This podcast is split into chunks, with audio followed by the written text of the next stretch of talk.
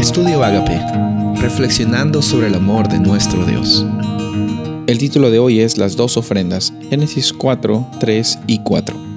Y aconteció andando el tiempo que Caín trajo del fruto de la tierra una ofrenda a Jehová, y Abel trajo también de los primogénitos de sus ovejas, de los más gordo de ellas.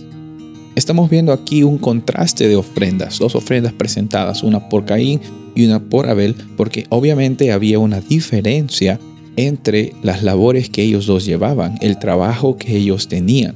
Por un lado, como vimos el día anterior, Caín era un labrador de la tierra, un trabajo muy difícil que requería bastante esfuerzo, sudor, me imagino, un, esfuerzo físico grande para labrar la tierra y para que ésta eh, genere frutos. Y obviamente me imagino las personas que les gusta bastante trabajar en la tierra, hay bastante satisfacción en, en ver cómo es que el trabajo duro de una persona es recompensado con los frutos, ¿no?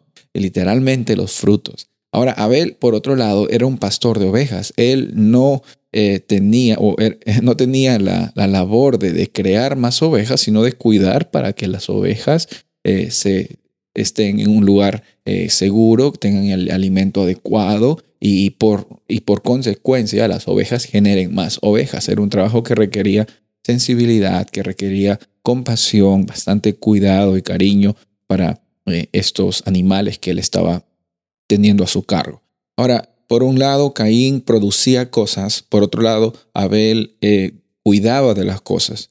Ahora, esto no nos dice mucho acerca de la personalidad de Caín o de Abel. Vamos a ver en el día siguiente, en los días que vienen, eh, la, realidad de, esta situación, porque en estos versículos vemos por primera vez que Dios eh, o en la Biblia se menciona eh, personas ofreciendo una ofrenda para Dios, personas dando una ofrenda para Dios. Tanto a Caín como a Abel presentaron ofrendas. Vimos de que Abel trajo de los primogénitos de sus ovejas, vemos que Caín trajo del fruto de la tierra una ofrenda a Jehová.